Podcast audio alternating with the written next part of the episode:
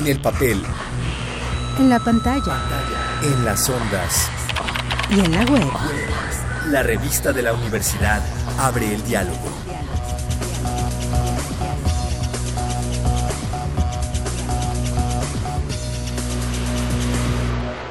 Este mes de diciembre, en la revista de la universidad hablamos de propiedad.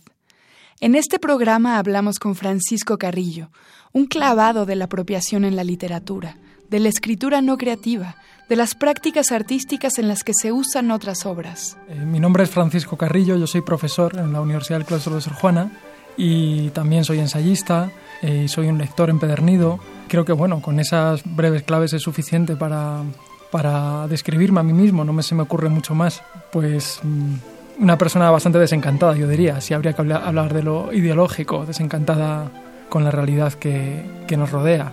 Bueno, espero que haya gente a mi alrededor siempre que tenga mayor voluntad y mayor optimismo en relación a, en fin, a las dinámicas generales, pero yo me siento, si tengo que hablar en términos ideológicos, como alguien eh, pesimista. A partir de escándalos recientes respecto a la propiedad intelectual, la apropiación de la obra de un escritor, una obra canónica, como puede ser la de Borges, con el Aleph engordado de Pablo Kachadjian, o de Rulfo, cuya obra no se la quieren prestar a nadie, y de escándalos respecto al gran debate que crece en torno al plagio. Pensemos aquello que decía Piglia de la escritura como una forma radical de la lectura, que nos recuerda lo que decía Roland Barthes sobre intertextualidad. Lo que hoy en día se conoce como apropiacionismo o como plagiarismo en realidad son ideas que desde el mundo de las artes se han venido barajando, yo diría que desde principios del siglo XX de una forma muy consciente.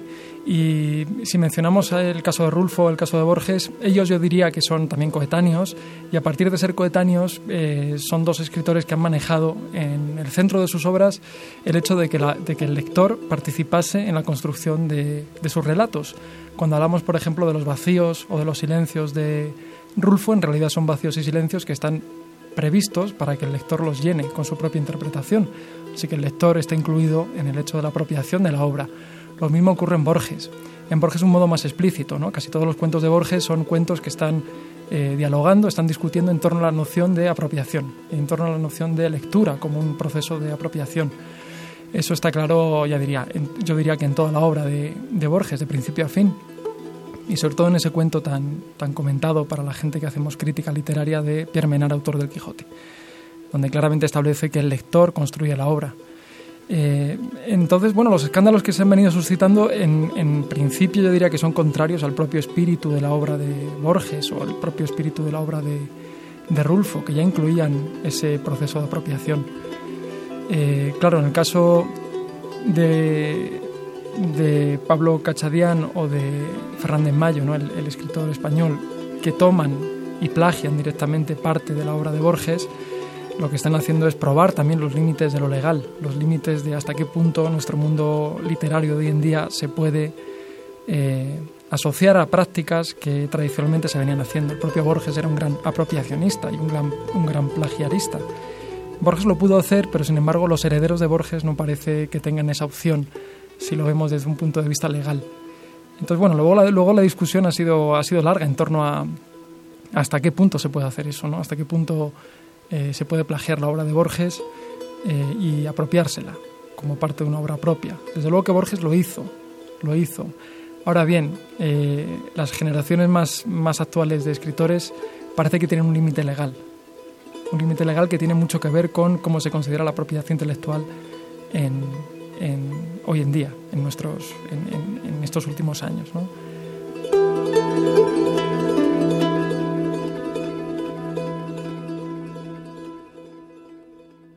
Existe el apropiacionismo. Lo vemos en todos lados y leemos estas nuevas tendencias literarias que cuestionan radicalmente la originalidad, que, como en la antigüedad, recuperan la práctica de los libros antiguos de citas y los libros que imitaban a los clásicos. Pero, ¿cuál es la diferencia entre el apropiacionismo y el plagiarismo? Eh, yo diría que son meramente terminológicas en el fondo parten de una misma consideración de las estéticas contemporáneas. Y es que ya hay demasiados materiales, ya hay demasiados libros, ya hay demasiadas palabras, circulan más palabras que nunca y lo original eh, dejó de ser novedoso. Quiero decir, cualquiera de nosotros podemos producir diariamente toneladas de palabras, toneladas de imágenes que van a circular y que van a estar ahí, eh, si se quiere, desde una consideración artística también. Por lo tanto, los plagiaristas lo que dicen, o los apropiacionistas lo que dicen es que, en fin, teniendo tanto material, ¿no? teniendo un archivo tan amplio, ¿por qué producir más cosas nuevas? ¿No? Lo nuevo ya no es original. Lo original quizás sea manejar ese archivo, seleccionar lo que te interesa, eh, ponerlo a circular de un modo diferente, eh, decirnos al resto lo que es interesante de ese archivo ingente. Eh, y yo diría que también hay una consideración ecológica, ¿no? de una ecología creativa. Es decir, bueno, no agreguemos más, no contaminemos más creativamente, sino que de alguna forma reciclemos lo que hay. entonces creo que es una formulación interesante en la medida en que se plantea también qué ocurre con las artes cuando todo el mundo puede ser artista, ¿no? cuando todo el mundo de alguna forma se asocia a ese postulado de Duchamp de que el arte es de todos, eh, no de nadie en particular, o de, Andy Warhol, de que cualquiera debería tener sus 15 minutos de gloria. Bueno, todos, los, todos perseguimos esos 15 minutos de gloria constantemente, es una búsqueda casi, es una ansiedad eh, contemporánea. Eh, entonces, bueno, el artista hoy en día se tiene que plantear dónde situarse frente a ese fenómeno que le pasa por encima.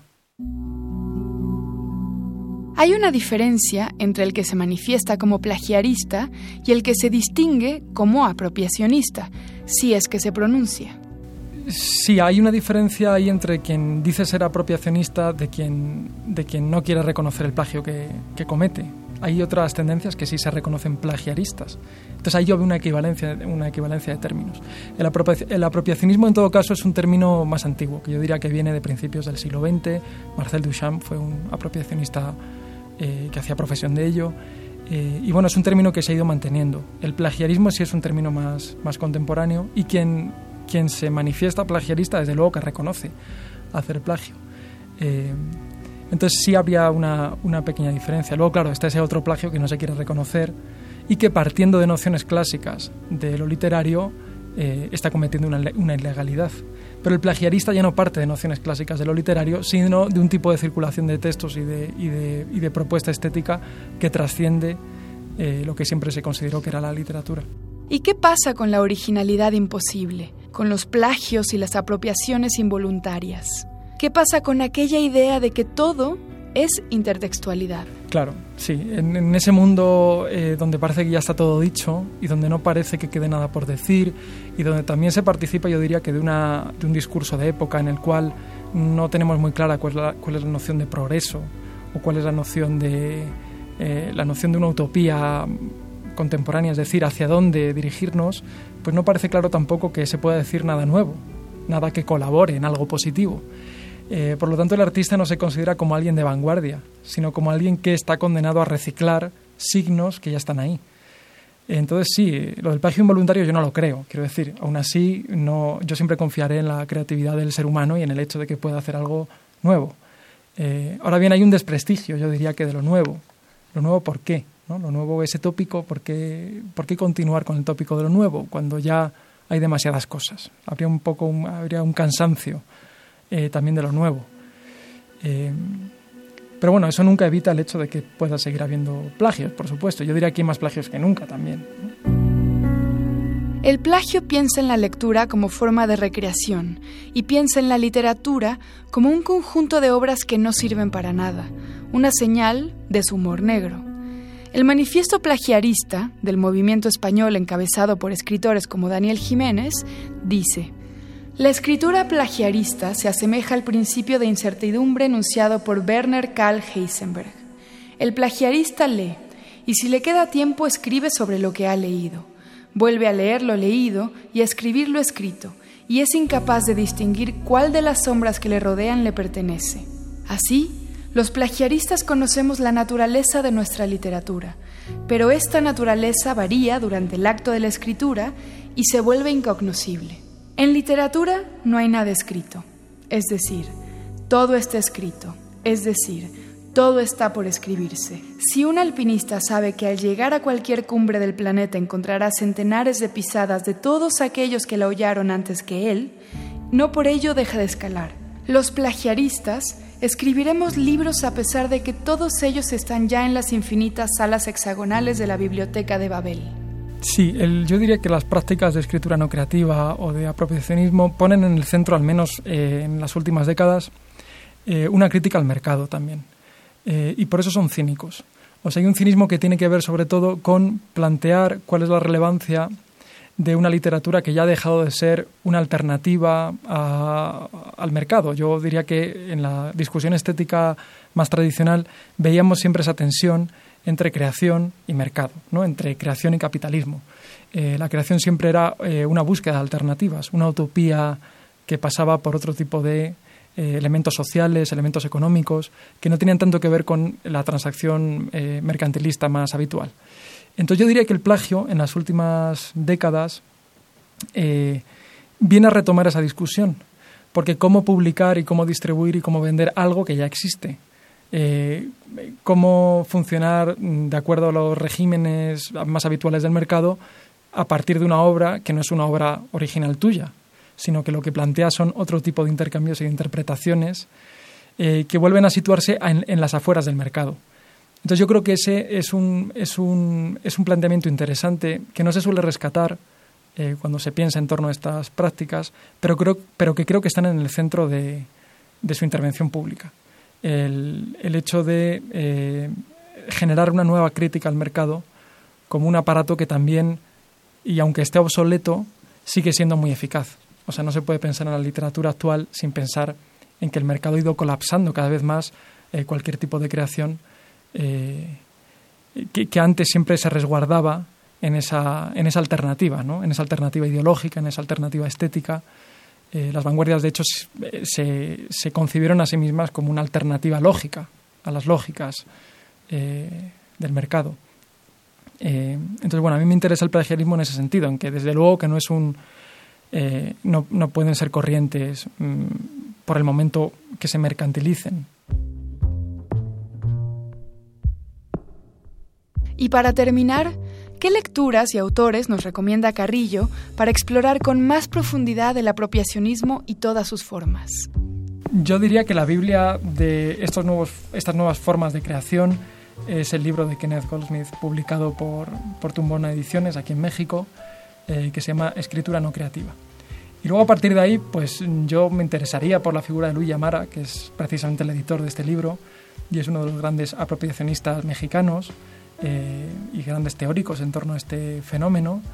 Eh, y también estaría muy atento al Museo del Chopo, eh, que habitualmente tiene charlas y encuentros donde se reflexiona en torno a estas, a estas nuevas prácticas, también de escritura electrónica, por ejemplo, y quien ha invitado, de hecho, a, a Goldsmith en más de una ocasión a México. Entonces, bueno, a partir de ese, de ese pequeño circuito uno podría interesarse y podría explorar eh, con más detenimiento en, en, estas tendencias. Pero bueno, no hay que detenerse ahí. O sea, en realidad, ya digo, el apropiacionismo nos acompaña desde inicios del siglo XX eh, y se incluye en los prólogos de libros tan, tan conocidos como Rayuela, por ejemplo, donde claramente se nos está invitando a que nos apropiemos del texto, a que lo manejemos a nuestro, a nuestro gusto. O, mm, o bueno, hemos mencionado la obra de, de Borges, donde es clarísimo. Pero en general, eh, aunque no nos demos cuenta, nos estamos apropiando, eh, siempre como lectores nos estamos apropiando del texto que leemos. Eh, ya decíamos que en el siglo XX es muy claro el hecho de que ningún libro, ninguna obra de arte va a estar cerrada en su interpretación. Va a estar siempre abierta para que el espectador, para que el lector complete ese significado. no hay mejor ejemplo que ir a, un, a, un, museo de arte contemporáneo y pretender enfrentarse a las obras que nos ofrecen, ¿no? siempre pensaremos que hay una falta de significado. Bueno, ese vacío precisamente se intenta llenar con la interpretación que ofrece el espectador. No está ahí dado, sino que no está concluido. Si uno le preguntase a un artista contemporáneo qué ha querido decir, ese artista contemporáneo no respondería, dímelo tú, dímelo tú en tanto espectador, ¿no? dímelo tú, porque yo no quiero cerrar el significado, porque te tienes que apropiar de la obra.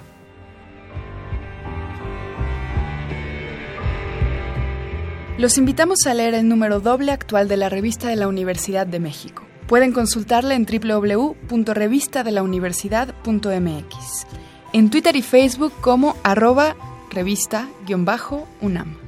Gracias a Yael Weiss, Alejandra Gómez, a Rafa Alvarado y a Gabriel Medina. Yo soy Elvis Lisiaga. Hasta pronto. En el papel, En la pantalla. en las ondas, Y en la web. la revista de la universidad abre el diálogo. Radio UNAM. Experiencia sonora.